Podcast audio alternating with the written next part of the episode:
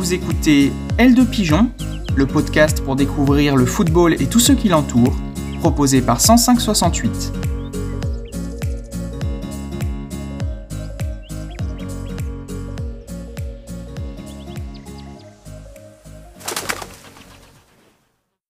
Épisode 4 France-Argentine 2018.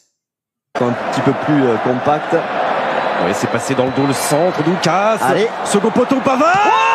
Oh Benjamin Pavard Oh, il nous fait une nacho Non, ce n'est pas une nacho, c'est une Pavard Et ça permet aux Bleus, sur cette frappe somptueuse, de recoller de partout. Quel match Quel match De deux Bonjour à tous, heureux de vous présenter le quatrième tome du podcast L de Pigeon. Je vous propose cette semaine de revivre l'un des matchs les plus fous de l'équipe de France, la confrontation face à l'Argentine en huitième de finale de la Coupe du Monde 2018. Fermez les yeux, oubliez tout, je vous emmène à la Kazan Arena et ses 40 000 supporters. L'échauffement.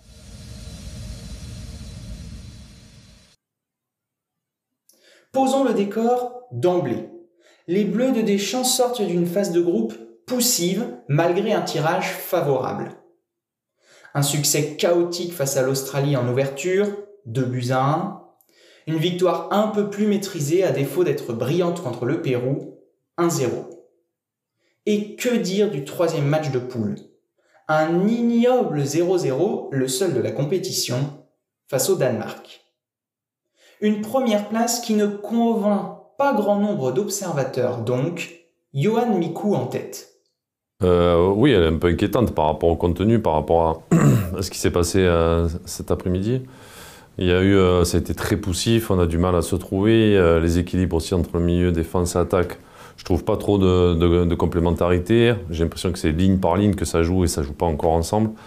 Quand on regarde, on analyse un peu le, le, schéma euh, qui a été euh, mis en place, on retrouve les trois joueurs pratiquement constamment dans l'axe sur l'ensemble du match. Donc ça, c'est un vrai souci, un premier souci.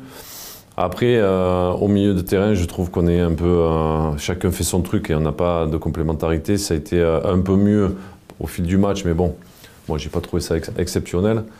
Et après, oui, la défense qui, qui est un peu livrée à elle-même. Donc, je prends un peu des vagues. Mais de son côté, la sélection argentine ne va pas fort non plus.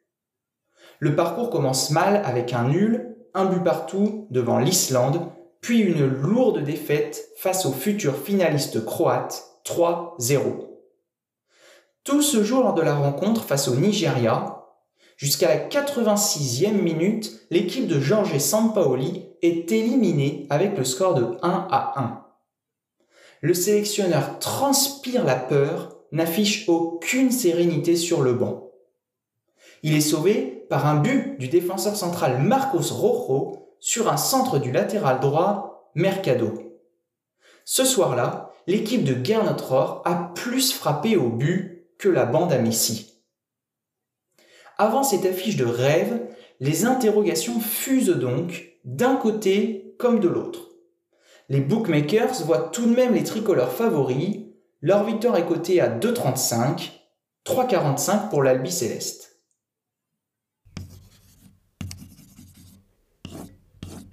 Le tableau noir. Certains rêvaient de voir l'équipe de France imposer son jeu à une faible Argentine.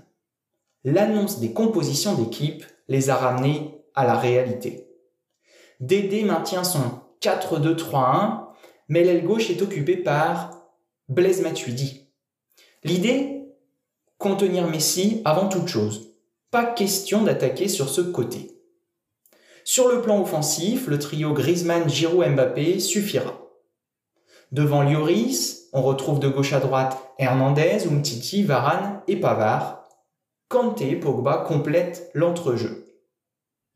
L'Albi Céleste se présente en 4-3-3 avec Messi, Di Maria, Pavone devant. En avant-match, un duel est dans toutes les têtes, Mbappé et sa vitesse face à la charnière vieillissante Rojo Otamendi. Julien Draxler, Thilo Kehrer et Anne Herrera manquent et tous les autres sont disponibles. La revue d'effectifs. Place au jeu. Le coup d'envoi est donné par Antoine Griezmann qui touche la barre dès la 9 avec un sublime coup franc. Deux minutes plus tard, Mbappé et ses 37 km/h font déjà craquer Marcos Rojo, penalty. Antoine Griezmann qui va s'élancer, le coup de sifflet l'arbitre, Antoine Griezmann la frappe et le but. L'ouverture du score. Pénal du but. Armani est parti sur sa gauche, l'équipe de France ouvre la marque dans son huitième de finale sur penalty avec Antoine, Antoine, Griezmann, Grisi, Grisou, 1-0 pour les Bleus. Dans un match plutôt ouvert, les petites occasions se succèdent avant que les Argentins ne trouvent la faille. Une première fois. Attention, il a la frappe et le but C'est le but. L'égalisation réel Di Maria Quelle frappe de bulle Tout seul dans l'axe à 25 mètres. Le Parisien Le Parisien qui crucifie Hugo Loris Puis une seconde fois, juste après la pause. Avec ce ballon euh, qui va être frappé par euh, Banega. Il n'y a plus qu'un mec au mur. Euh, on recule, attention, la frappe enroulée devant le but. C'est Derrick c'est récupéré par Messi qui essaie de se retourner, d'enchaîner avec la frappe Et le but. Oh, il a touché le but de Mercado qui touche le ballon ah, mais sur la frappe mal, de Messi, la frappe de Messi détournée par Mercado qui prend Hugo Loris dès le début de la deuxième période.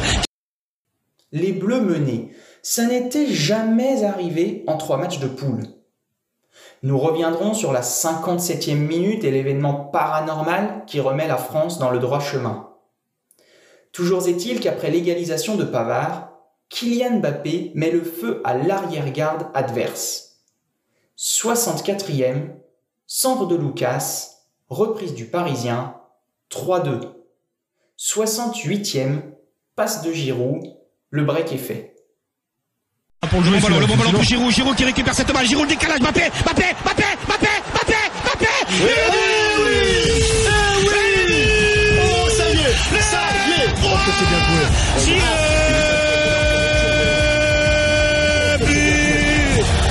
Kylian Mbappé dans la compétition, le quatrième but pour l'équipe de France, 4 buts à 2 face à l'Argentine.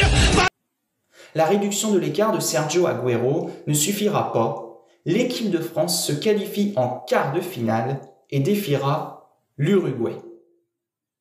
Possession, passe, passe réussie, tir, occasion, toutes les stats sont en faveur des Argentins. Mais à la fin, ce sont les Bleus qui gagnent. Une équipe fascinante. Fascinante.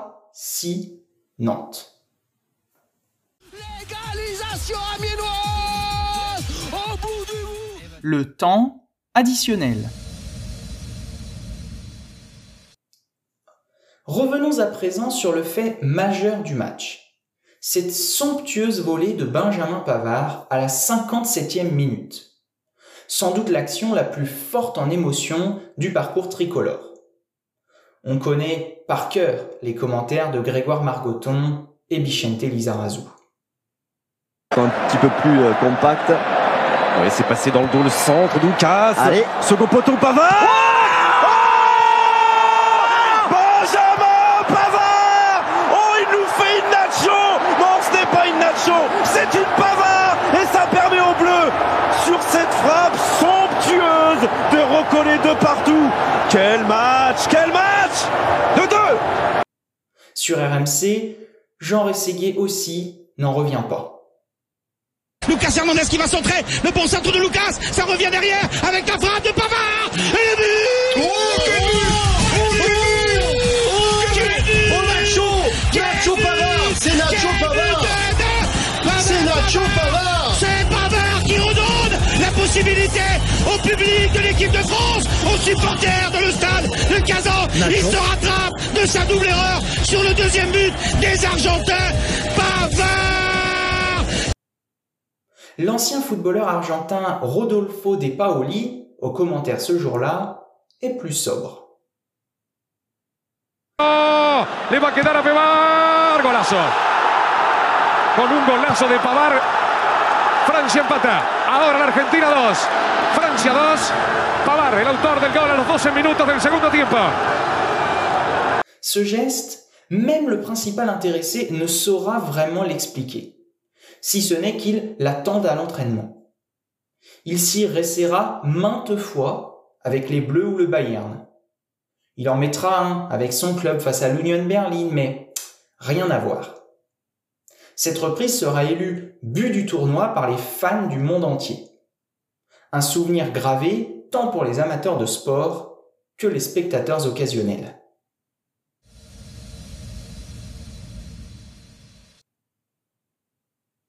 Voilà pour ce match complètement dingue. J'espère vous avoir décroché une petite larme ou un sourire. Bonne fin de semaine, on se donne rendez-vous dans deux semaines pour le prochain épisode. J'hésite encore un peu sur le thème pour tout vous dire. Vous en saurez plus très vite. Ciao Pensez à vous abonner, laisser des commentaires, noter et partager le podcast.